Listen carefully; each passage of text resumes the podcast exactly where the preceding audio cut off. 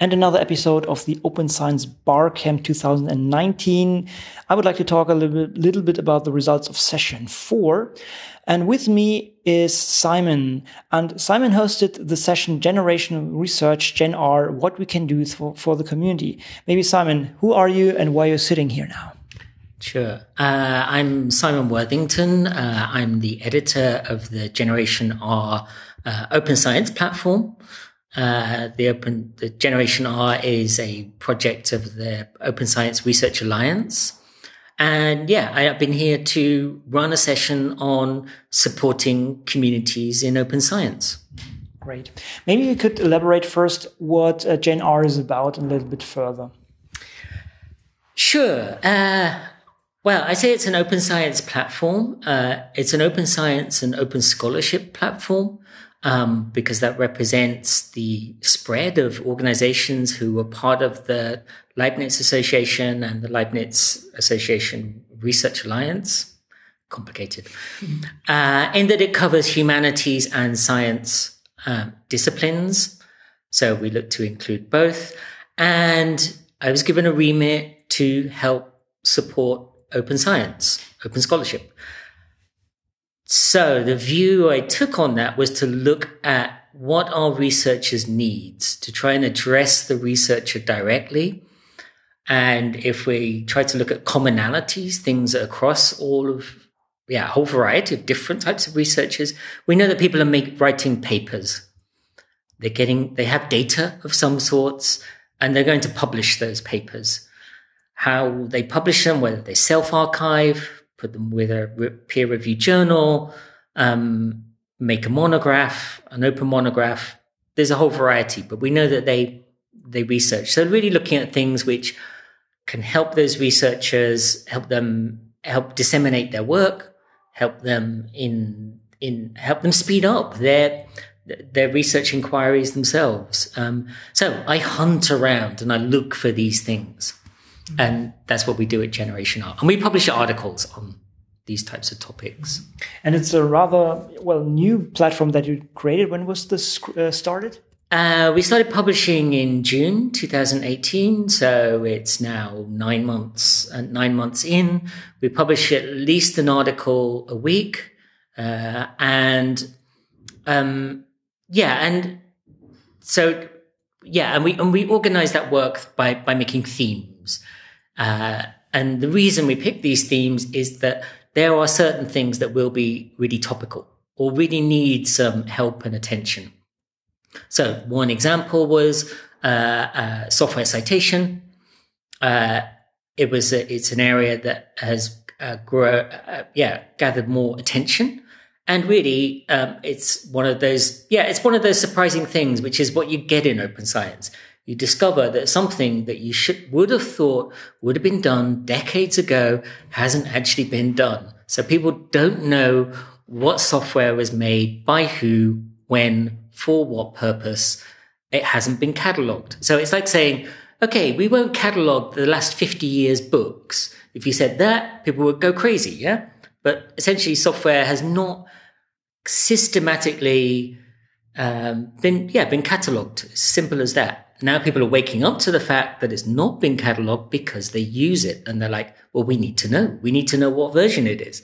And so, so yeah, so we, we pick up things like that. And these, these can be great rewards to uh, stimulate and support the community. At last, people get some recognition. They can use it in their, yeah, in, yeah. Well, people can see what work they do, but also they get credit for it. So things and, like that. And the articles are really in depth, though. It's really a great way of covering these topics that are, um, well, I think affect many many scientists and, and people in the, in, in the um, um, uh, the, research institutions and uh, research institutions in general. The session that you were running, what was your intention? What was your um, aim for that?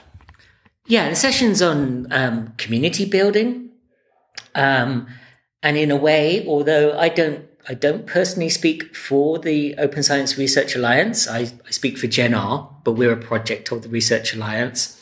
So I don't officially speak for them, but to find out what do people, what support do people need?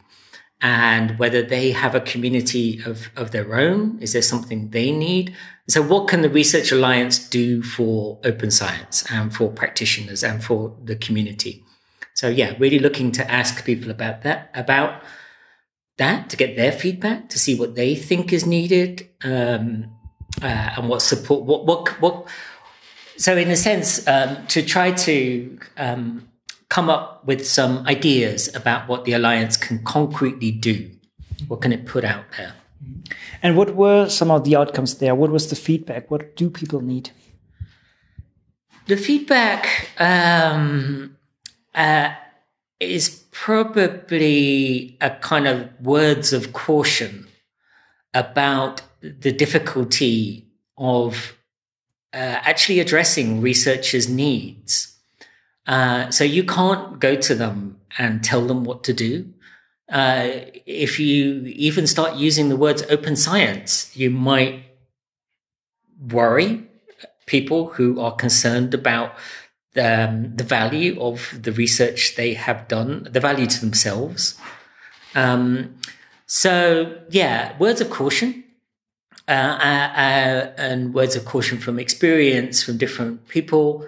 Um, about how to approach and make things, yeah, make things meaningful for for the researchers. Uh,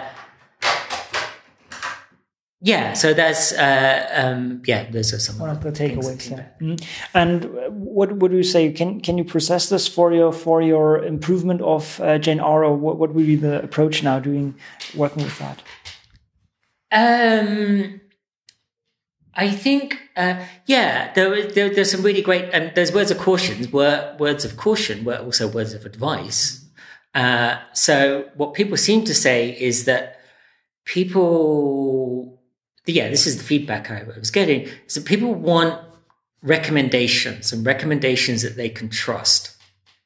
Now, this is put across slightly negatively in terms of like the, uh, the willingness and the amount of effort that researchers might want to put into something, but still, that's maybe how things are. So they want recommendations about a tool to use, a set of research to to look into, uh, reading, uh, what uh, what data re- where where where to put their data. Uh, so yeah, really wanting concrete uh, recommendations. So this means thing. So you have to figure out ways that uh, uh, satisfy that trust level, I suppose, that people want. So we were, we were, we were having a conversation about how can we map open science, say in the DACH region, German speaking kind of regions of Europe, and the concern that Elsevier has been brought in as a contractor for the European Open Science Monitor uh, and this not being a, a, thing that generates trust. Yeah, it generates distrust. So the feeling, the response. I, I was asking this question about how do do we want to kind of self rep, self identify, represent ourselves, uh, and how you might do that. So yeah, so there's a, a, definite trust deficit in terms of what is being put forward by the European Union, um, and yeah, so how can that kind of mapping be done? People were talking about it already going on with the Go Fair project as one example. Um, yeah, so kind of looking at yeah how how we might do how we might generate well uh, yeah yeah generate trust um, uh, yeah and, and give recommendations. Mm. All right. So I guess you're looking for more feedback, right? So people can also um, always more feedback, yeah. always more articles. Great. So my suggestion is as already the sign for for the next sessions where we're now um, um, run here. So did we miss anything here, or what what are your recommendations or main takeaways that you would would do now? Uh. Yeah, I think what also it's about identifying and thinking about what community is. Uh, so maybe community, you know, there were communities of interest, and then there were kind of the the kind of uh, the kind of you know the kind of vanguard of open science activists. Um, so there's who who are maybe having conversations that can't be had in the institution because they sit at too much outside of the norms, or they're dealing with essentially illegality. Uh, there is a large part of the shadow libraries where students and people are getting material. And now, in a certain sense, I brought up this issue of shadow, libra- uh, shadow libraries by bringing along a book called Shadow Libraries by a very good uh, research, researcher called uh, Joe Karaganis. Uh, it's an open access book by MIT. But so yes, yeah, so I wanted to like think about the different types of community you have, the the activist open science community, but also we have the existing communities. Uh, academia is made up of a group of autonomous uh, communities. So how do we get existing communities to to come on board? We don't need to create new communities. We want those we want those leaders within the Leibniz Association to become advocates of open science uh, in their own sensitive way and generate that trust uh, as much as the activists. But I think also the reason I brought up, and yeah, my kind of takeaway is that the shadow libraries issue is a thing where we see that current academia doesn't work because as long as there's shadow libraries, that means that there's a you know a hunger for knowledge which is not being satisfied and what we should not be doing is making people create well carry out you know illegal acts we don't want to criminalize people just for wanting to learn. So something has to be done. And when you see the size of the figures and the number of, yeah. So that's why I kind of say it's, it, yeah, complex, different communities. but I suppose, yeah, well, yeah, to finish up, there's a lot of different types of communities and it's not just about the open science activists. It's maybe about, uh, you know, uh, existing communities, uh, institutional communities that we want to, yeah, take on board the open science ideas. So I assume basically everybody is invited to join uh, GenR and yeah, help out. Find us at genr.eu online and uh, yeah, on Twitter at, at genr under slash r under slash. Great. Thank you so much for your time, and I'm looking forward to hear maybe next year again about the uh, new developments there. And um, yeah, thanks for your time, and I, I think we have to head back now. Thanks. Okay, thank you.